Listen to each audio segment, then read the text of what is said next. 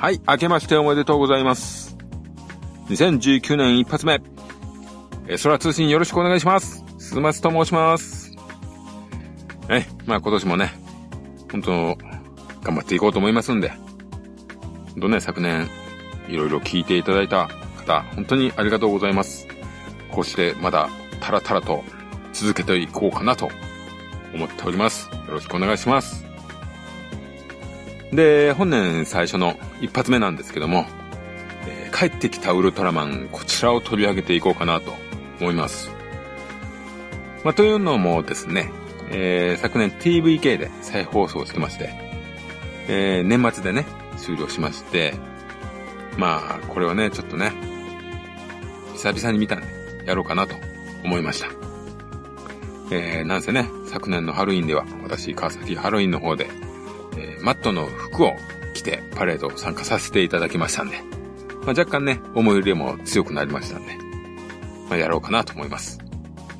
えー、帰ってきたウルトラマンなんですけども、こちらの作品、1971年、えー、4月2日から1972年の3月31日まで、毎週金曜7時から7時半、全51話と。うん。まあ、これあの、私の体験からするとですね、えー、悪役特集というね、映画秘宝、あ、映画秘宝じゃね、特撮秘宝ですね。えー、そちらの方にも書かれてたんですけども、あの、そんな昔ね、関西地方でですね、ウルトラ60分というね、特撮もののね、再放送が始まったことがありまして、まあ、毎日ね、月金だったと思うんですけども、2本ぶっ続けでね、再放送をやるっていうのがありまして、えー、その時のね、皮切りの作品がこの帰ってきたウルトラマンだったんですよ。うん、なんでね、私がね、初めて見たウルトラマンがこの帰ってきたウルトラマンでした。えー、それ以前からですね、雑誌やレコード、その辺でね、聞いたりとかはあったんですけども、まあ、すごい嬉しかった記憶がありますね。初めてウルトラマンをちゃんと見れるというね。うん。まあ、その頃なんですけども、特撮やってた番組で言うとね、バトルフィーバーとかね、メガロマンくらいだったかな、その頃だと思うんですね。まあ、特撮ヒーローものとしては若干ね、冬の時代に近いかなと。まあ、そういう、ちょっとね、本数の少ない時期だったんですよね。うん。で、その帰ってきたウルトラマンに続けてですね、その後どんどんね、再放送始まりまして、初代とか、ウルトラセブンとか、そういうのがね、ほんとどんどん続いて、しまいにはあの、東映の方にも行って機械だとかね。その辺の再放送もやってましたね。うん。まあ当時のね、率直な感想はやっぱりね、初代とかセブンの方が面白いなと思いましたね。まあ当時ね、子供の自分はほんとそういう感じでしたね。まあ、それ以来だったんでね、まともに見ることなかったんで、あのー、TVK でか昨年ね、セブンの放送終了してそのまんまこう帰ってきたら始まったんで、まあいい機会だなと思いまして、今回見てみました。まあね、随分間が空いちゃってるんで、今ならどう見るかなっていうね、自分に対する期待みたいなものもあってね、それでちょっと見てみたんですけども、まあで、結果ね、悪くないなと。今回ちょっと取り上げてみようかなということで、今回やりました。えー、帰ってきたウルトラマンなんですけども、えー、あのー、初回のね、放送はセブンからこう2年半の間を置いての制作だったわけなんですけども、その期間にね、その間の期間に、えー、つぶらプロ自体がね、こう、ちょっと偉いことになってますよね。マイティジャックで失敗して、えー、回帰大作戦の頃ですかね、まあ、どえらい経営状態になりまして、大変なこう人員削減があったようですね。で、それまで社員だったね、成田徹さんとか、野中聖さんとか、池谷則義さんとか、金城さんとか、上原正道さんとか、その辺がね、もう相次いで退社したようですね。そしてさらに親父さんこと神様円谷英二さんが死去してしまってますね。恐ろしいタイミングですよね。でね、この状態でほんと円谷プロ的には最悪だったと思うんですけども、まあ、玩具あたりですかね。その辺から密かに来てた、こう、波がありまして、それに合わせるかのようにね、制作されて、見事第二次怪獣ブームの大きなきっかけになった作品と、まあ言えるんじゃないでしょうかね。で、この制作された本編なんですけども、まあ、あのー、初代マンとかね、セブンよりちょっとヒーローものっぽい印象がありますよね。まあ主演のね、ダンジローさんもね、ほんと長身でイケメンで。まあその分、なんていうかね、子供向けらしい王道さがあるんじゃないかとは思いますね。まずあの、設定の方のね、違いというか、マンセブンとこう違ってるところは、まずウルトラマンがね、地球人のふりをしてるんじゃなくてですね、まあ、ゴー秀樹の中にこう潜んでるような感じですかね。まあ、なんで、まあ、行動がね、地球人の若造の判断ですよね。ゴーの判断ですもんね、これね。うん、で、まあ、あとは、あの、坂田家との家族的な付き合いとか、そういうシーンが出てきてね、まあ、そこが重要だったりしますよね。これはあの、ウルトラシリーズ、まあ、シリーズとしてね、捉えるんであれば、うん、転換期だったかもしれないですね。まあ、日常を描くということでね、今後繋がっていくわけですからね。うん。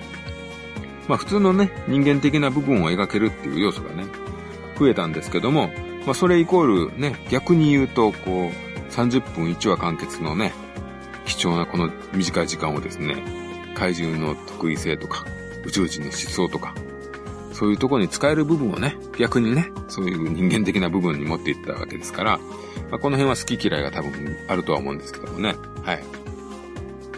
でね、あのー、まあ、設定、まあ、昭和のウルトラマンの定番として、科学特捜隊とか、ウルトラ警備隊のようなね、対怪獣、宇宙人のチームっていうのがね、対宇宙人のチームが存在してますよね。まあ、この作品では、マット、モンスターアタックチームなんですけども、えー、序盤は特にね、そのマット内での人間関係を中心に描いているような気がしますね。まあ、ウルトラマンとして合体したゴーがですね、人間体の時でも、こう、運動神経とか、射撃の腕とか、ね、その辺が上がってますして、で、ちょっと調子に乗ってしまうようなところもあるんですよね。うん、まあそういうね、ちょっと嫌なところもあったりして、なかなかね、あの、ゴーとね、そこ、マットの反りが合わないというかね、ゴーの意見をこう信じてもらえないとか結構ありますよね。うんこれね、結構こういうシーンってほんと序盤は多いですよね。特にこう、岸田隊員がね、ほんと怖いですよね。うん。で、まあそこでね、凹んでね、えー、ゴーが坂田ファミリーのところに甘えに行ったりするんですけどね。そこでも坂田さんにね、結構厳しく言われたりしますよね。うん、まあなんかね、ちょっと体育会系なんですよね、基本的に。なんで、あの、序盤はですね、こう人間パートがね、重かったような印象がありますね。うんただこのマット内でのね、人間関係っていうのはね、回を重ねていくにつれてすごくいい感じになりますね。あの、怖かった岸田隊員はね、とてもいい感じになりますね。むしろ後半はね、あの、一番ユーモアを発揮してたんじゃないでしょうかね。なんかあの、ね、裏話的に、あの、団次郎さんとね、あの、岸田隊員役の、えー、西田健さんは結構ね、飲み仲間になってね、うん、打ち解けたあのいい空気っていうのが、この作品の後半に影響してるんじゃないでしょうかね。はい。えー、で、キャストについてちょっと話しましょうかね。うん。えー、主演の郷秀樹。ウルトラマン役はダンジローさん。えー、アメリカ人を父に持つハーフらしいですね。本名村田秀夫さんですね。はい。まあ、ハーフなね、ハーフの感じというか、うん。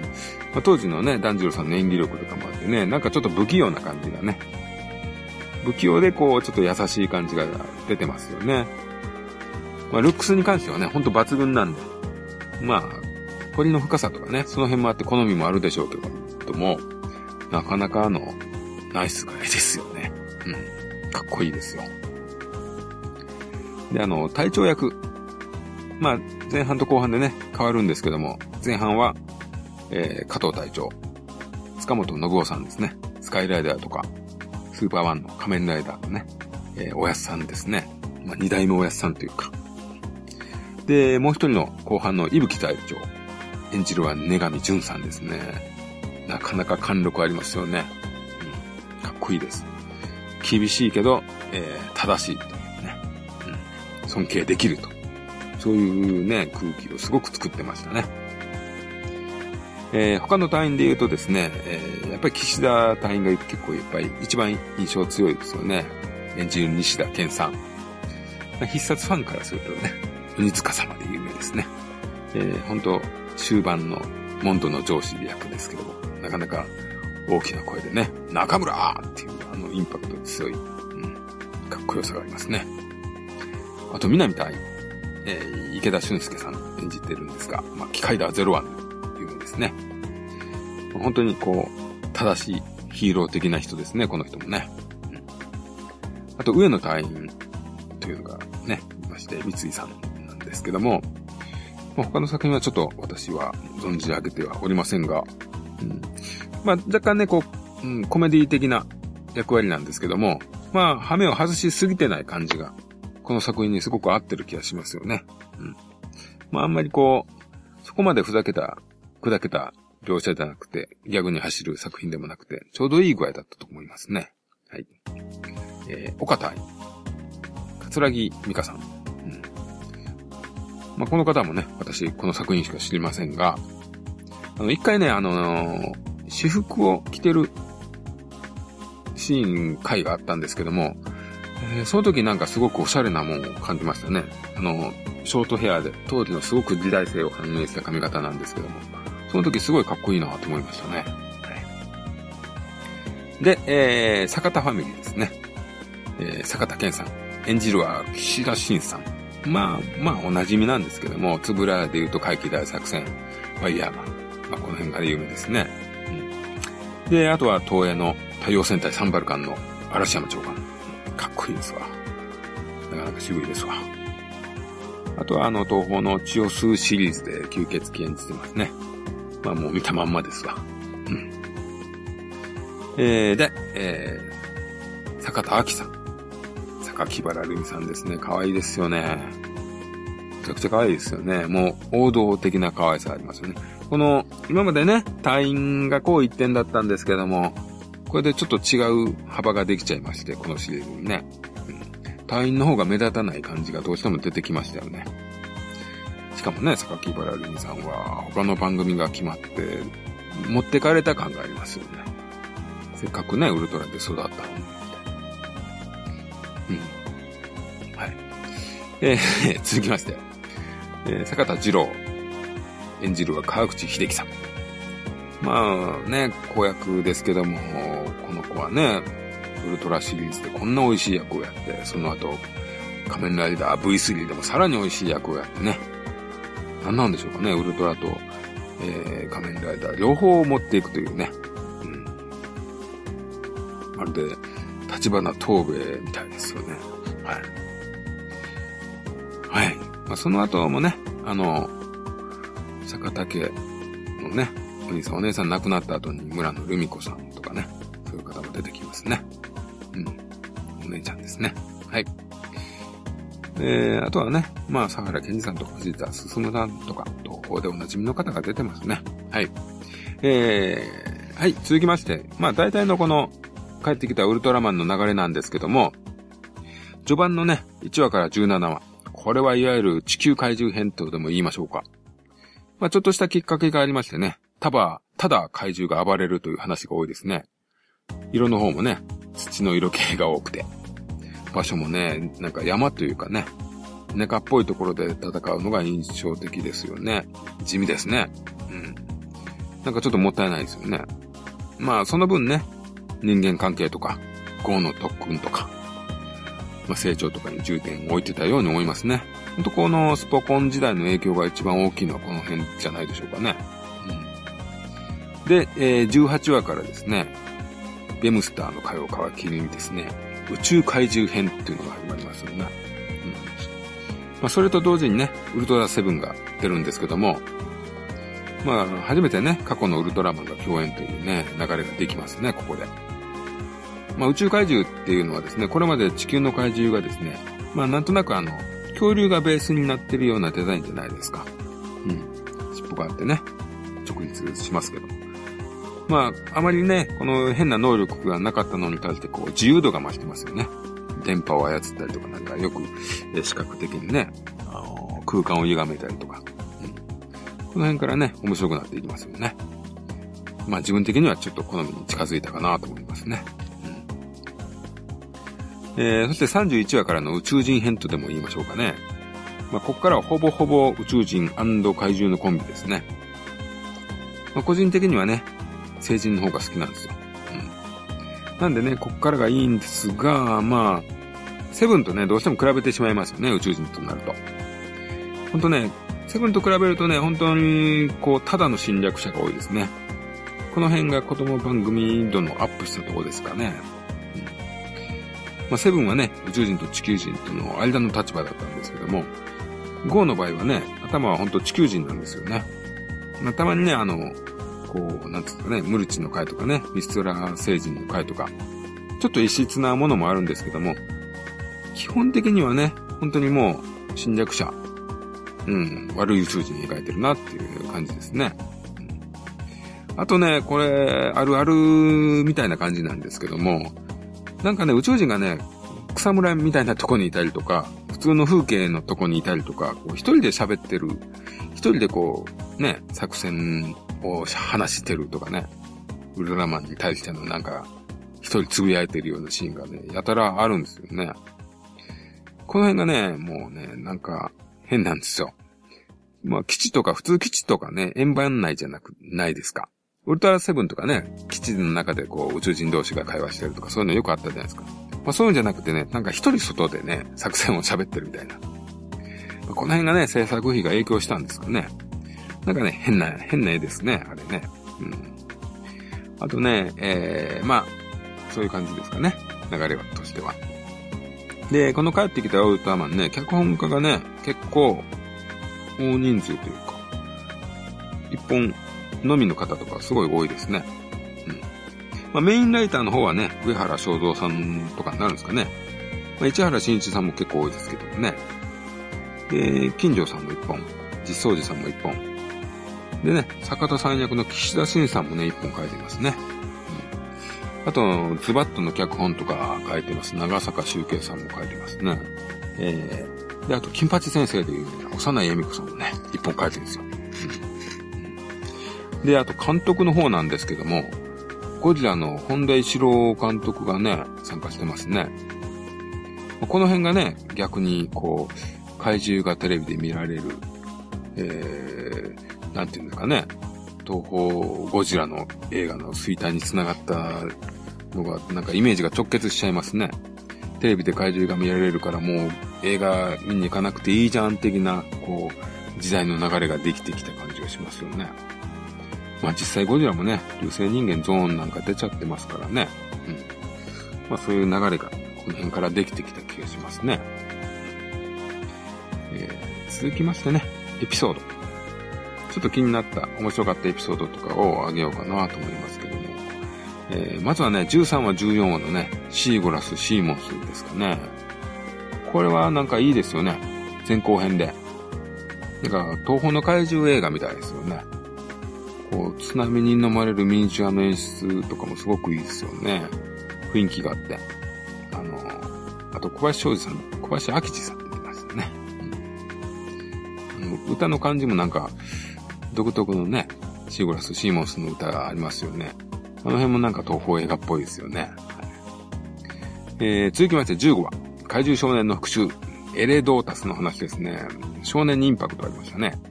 好きな怪獣エレドータス。嫌いな怪獣エレドータス。うん、まあ、そう、まあ、まあ、そういうちょっと、いい話ですね。うん、えー、続きまして16、17話の、えー、テロチルスですかね。怪獣は。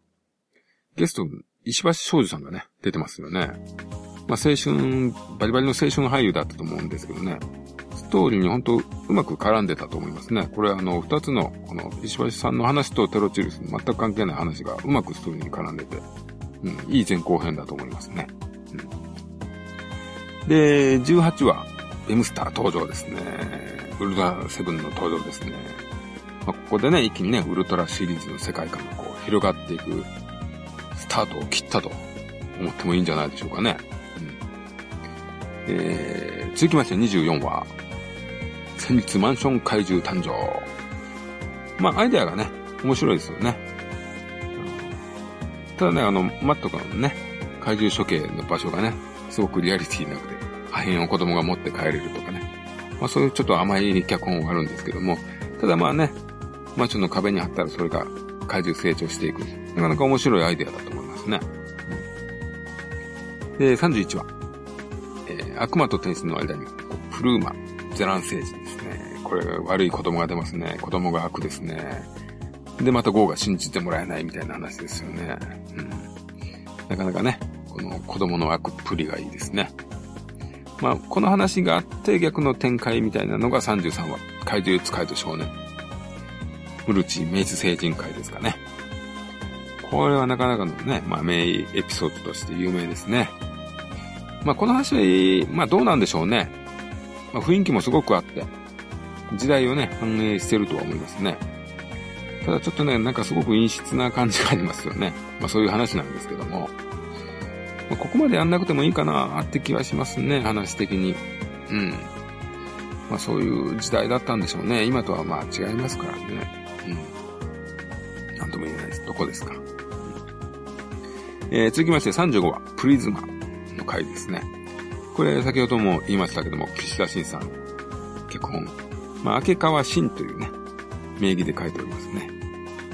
まあ、プリズマの、こう、謎な怪獣なのか何なのかもうさっぱりわからないし、ウルトラマンもどうやって戦っていいのかさっぱりわからない。まあまあ、そういう話なんですけども、まあ素敵な回ですね。うん。なかなかいいですよ、神秘的で。続きまして、37、38は、ナックル星人ブラックキング回ですね。これはトラウマです。これはなかなかね、子供の時に見ると衝撃ですよね。もうあの、坂田さんね、足に障害持ってんすよ。その人を車で引いてですよ。で、その娘をですよ、車で引きずると。もう、もうね、宇宙人の殺し方じゃないですね。これほんとただの悪党の殺し方ですよね。で、これで二人とも絶命しちゃうじゃないですか。もうほんと信じらんない話ですよね。うん。これはなかなかね、トラウマですよね、ほんとね。で、ナックル星人なんですけど、これね、デザインがちょっとセブンの頃の宇宙人っぽいシルエットですよね。うん。あとのね、この後出てくる宇宙人がみんなこう、半ば怪獣みたいな体してるのを考えると、まあなかなか綺麗な宇宙人だったと思いますね。私、ナックル星人は結構いいかなと思います。はい。まあね、あの、榊原ルミさんのね、交番が原因だったんでしょうけどね。この頃のなんか本当に番組ってこうね、急な交番とかね、必殺シリーズでもありますけど、いろいろありますね。当時ってこう、交番ってどう、どうなんでしょうね。契約って今とちょっと違うんですかね、本当に。まあ残念ですよね。こういうのはね。はい。えー、続きまして48話。やめたらんすですね。この回ですね。なかなか微笑ましいエピソードですね。幼い美恵子さん、脚本のね、先ほども言いました、金八先生の方の魅力が出たんですかね。あの、怪獣の影響で顔に反転ができてですね、こう、やる気をなくしてしまうと。やめたと。ね、やめたらんすの影響でやめたとなってしまうと。うん。でね、普段ダメな子がね、逆にやる気を出すっていうですね、なかなかいい話ですね。ギャグ界ですかね、これはね。うん。あ、でも素敵ですよ。うん。こういうのがたまにあるからいいですね。はい。えー、49話続きまして、えー、ミステラー星人ですね。これいい宇宙人と悪い宇宙人が出ますね。で、地球でどうこうっていうね。これいい設定ですよね。またこのいい宇宙人の方もなかなかちょっとクールでね、描き方が、うん、素敵です。はい。なんかね、B 級映画の傑作、ヒドンをね、ちょっと彷彿と、まあ、そんなに関連性ないですか。ただまあ、ね、同じ宇宙人でもいいやつと悪いやつがいるみたいなね。なかなかいい話ですよ。はい。えー、続きまして51話最終回ですね。これね、結構唐突な最終回ですよね。これ最初から1本にまとめるつもりだったんですかね。こう、いきなりね、二郎くんとか捕まってるっていう、もう本当にストーリーが急いで、急ぎ足なんですけども。それでね、まあ、あの、あのゼットンが、あのゼットンが復活するぞ、みたいなね、迎え撃つっていうことで、こう、かなり盛り上がろうっていう話なんでしょうけどね。うん。まあ、特別なようでもあるんですけども、まあ、盛り上がりとしては、なんかそれほどでもない、割と急な展開な気もしますね。うん。とね、まあ、伝説の5つの誓いですか。まあ、あれはどうなんでしょうか。あれは、ウルトラマンとしての誓いではなく、こう、ウルトラな気持ちの誓いですか。すんごい近いっていうことですかね。なんとも言えないですね、あれはね。あれ、いるんかってやつですね。うん。まあ、そんなとこですかね。はい。で、まあ、そろそろ、まあ、今回締めようかなと思うんですけども、まあ、このね、帰ってきたウルトラマンっていうのはですね、まあ、そもそもあの、初代とセブンっていうのもね、関連なく企画されたものですよね。それがまあ、この作品で、ついにこう、ウルトラマンシリーズっていう、はっきりした形にした最初の作品と言えると思うんですよ。なんでね、この時点でまだはっきりこう、定番化というか、パターン化されていないかなというところがありまして、まあ、その辺がね、個性というか、こう模索している感じっていうのはね、面白いですよね。まあ、そういうのがあの一年の間でこう怪獣であり宇宙怪獣、星人とこう変わっていったところでもね、ほんと手探りで話を作っていったのかなと思いますよね。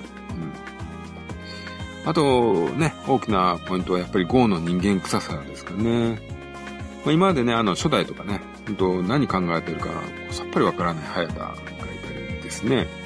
あとセブンはですね、こう地球人と宇宙人の間で、ほんとずっとこう苦悩してる表情の多いこう諸星団とかね。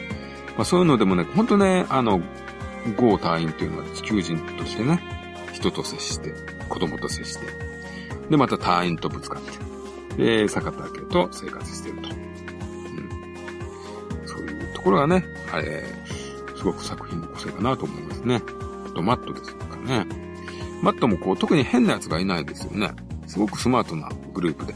うん。でもみんなね、いろいろこう、カラーがあって個性があって、何気に素敵かなと思いますね。うん。なんでね、帰ってきたウッドはもう、なかなかこう、うん。ちょっと地味、地味な感じもありますけども、面白いところもいろいろあるいい作品かなと思いますね。まあ、ということでね、少しでも興味持たれた方がおりましたら、とりあえずメインエピソードだけでも見てはどうかなとは思いますね。はい。以上帰ってきたウルトラマンでした。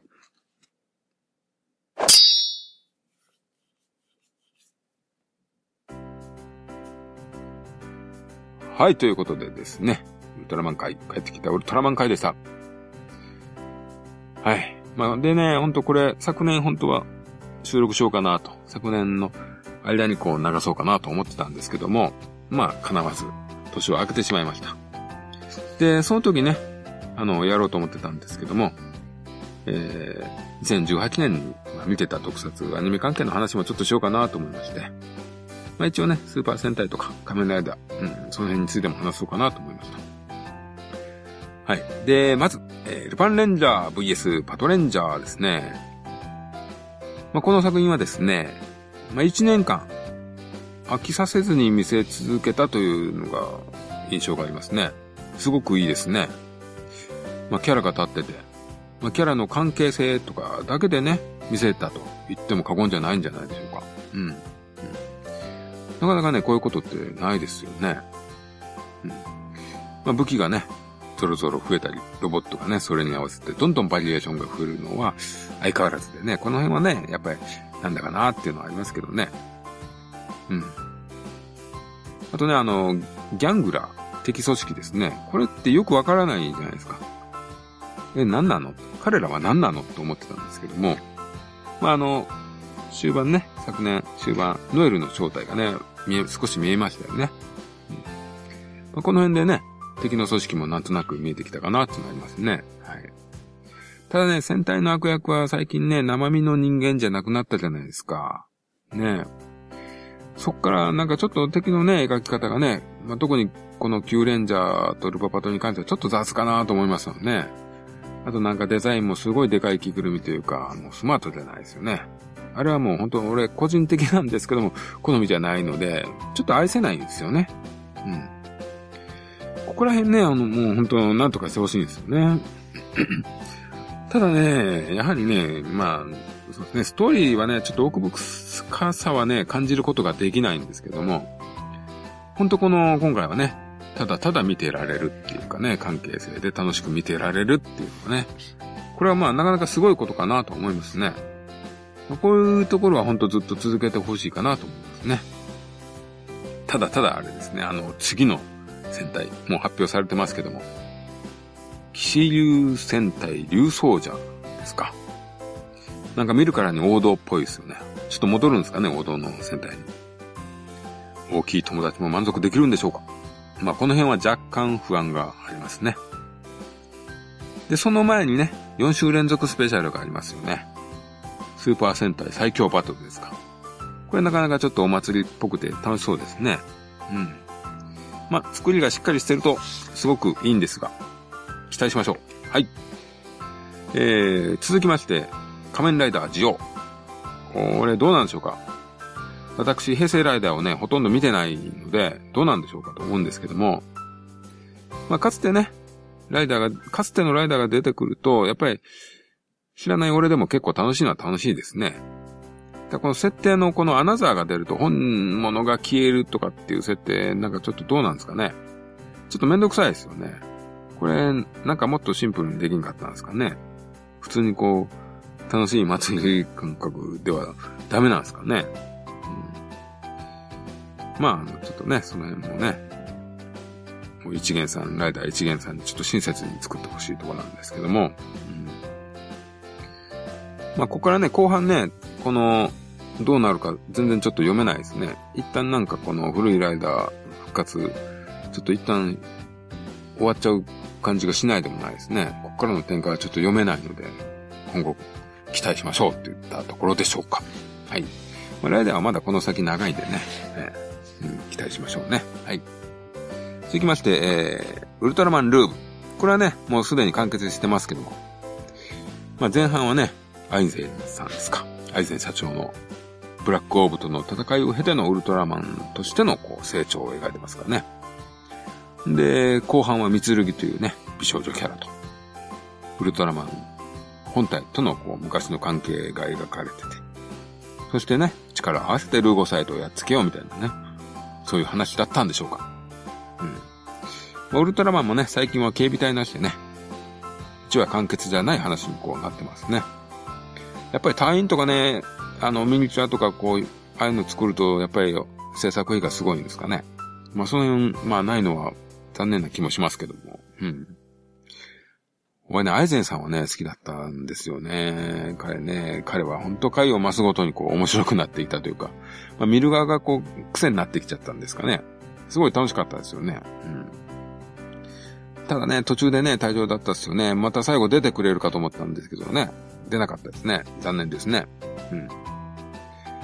まあ、オルザーマンのね、ミニチュアとか見ているとね、すごいよくできてるなとかね。よくできたミニチュアだなって思うんですよね。うん。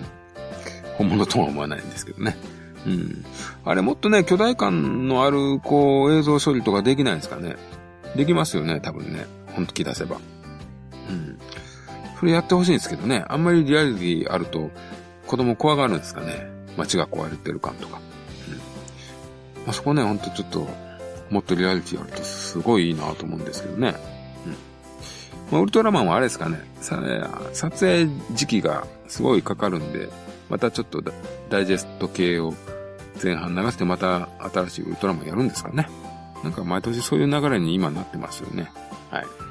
まあ次回作も交互期待といったとこでしょうか。はい。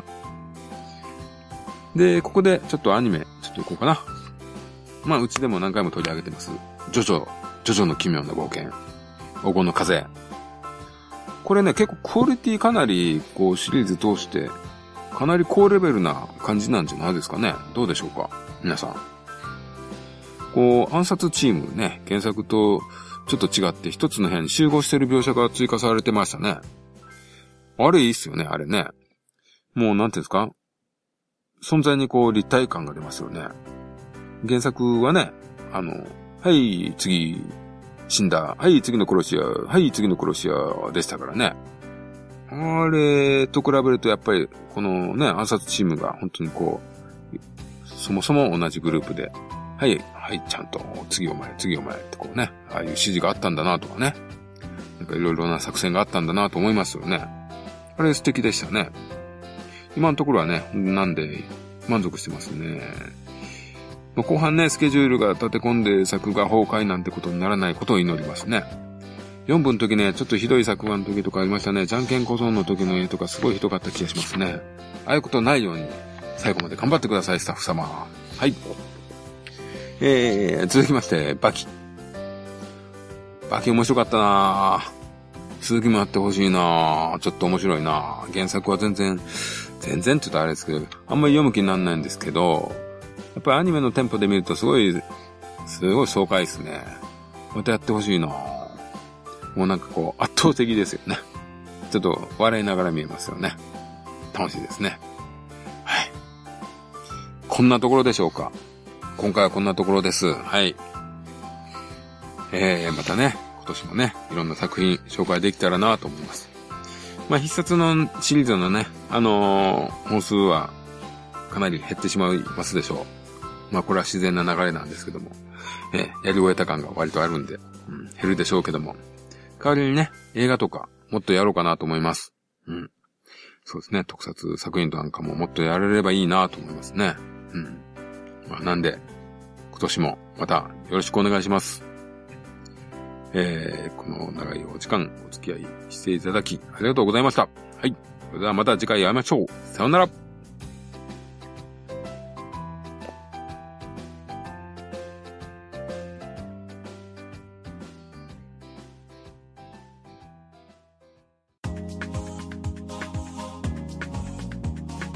エソラ通信ではお便りをお待ちしております。ツイッター、ハッシュタグ、エソラ通信。その他、シーサーブログのコメント欄、Gmail の方でもお待ちしております。お気軽に感想、ご意見をお寄せください。